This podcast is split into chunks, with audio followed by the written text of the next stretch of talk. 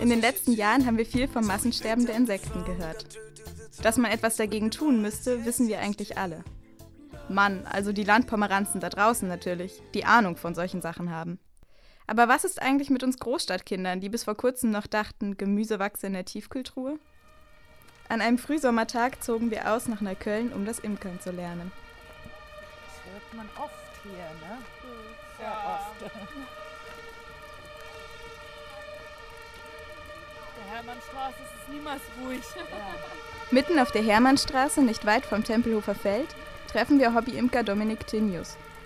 Hauptberuflich Krankenpfleger bietet er in seiner Freizeit Imker-Workshops an. Wir folgen ihm über den St. Thomas-Kirchhof, hinter dem sich eine kleine Oase verbirgt. Der Gemeinschaftsgarten Coop Campus.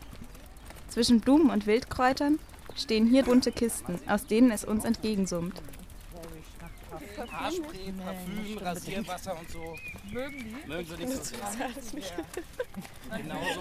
Okay. Genauso. Die äh, nee, die erkennen dich dann als Feind sozusagen. Und dann stechen sie eher zu. Kann schon mal passieren. Kann ich auch verstehen. Gemeinsam öffnen wir die Bienenstöcke. Das erste Mal nach dem langen Winter. Die hat zum Beispiel schon, wenn man ganz genau hinguckt, hat sie schon dunkle Augen. Das bedeutet, die würde auch bald schlüpfen. Also es dauert jetzt noch ungefähr, ich schätze mal so fünf, sechs Tage, dann sind die alle geboren.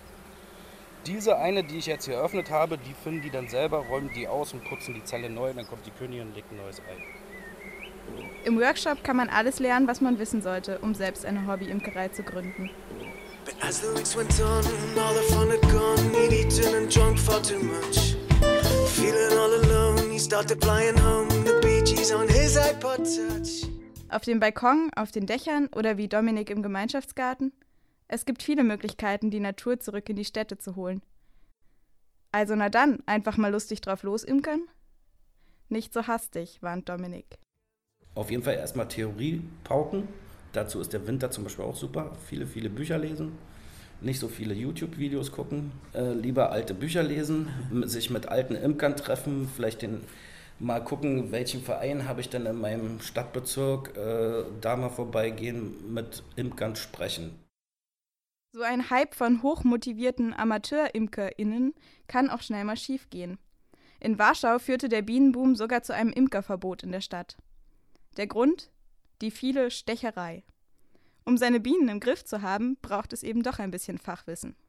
Wer sich als klassisches postmodernes Großstadtkind vor Verantwortung scheut und lieber noch nicht so festlegen will, kann auch auf andere Art und Weise etwas gegen das Insektensterben tun. Viel wichtiger ist, äh, bestimmte Oasen schaffen, wo sich bestimmte Insekten von alleine wieder ansiedeln können, also Schutzbereiche einrichten, dass man Nistmöglichkeiten schafft, äh, dass man äh, nicht speziell nur auf eine Art gesehen, sondern ein bisschen größer ringsrum schaut, was kann jeder Einzelne tun. Und da fängt er zum Beispiel an mit dem Balkon.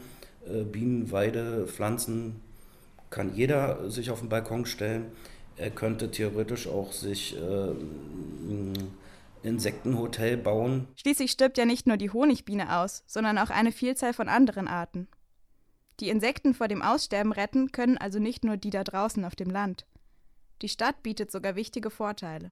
Wir haben hier in der Stadt von Januar bis fast Dezember immer irgendwas am Blühen. Im Dezember ist es zum Beispiel die Christrose.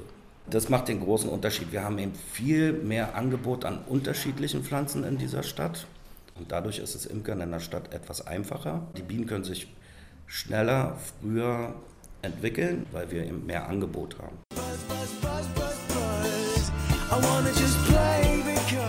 Na also, wir wussten ja schon lange, dass es in der Stadt bunter und vielfältiger zugeht als auf dem Land.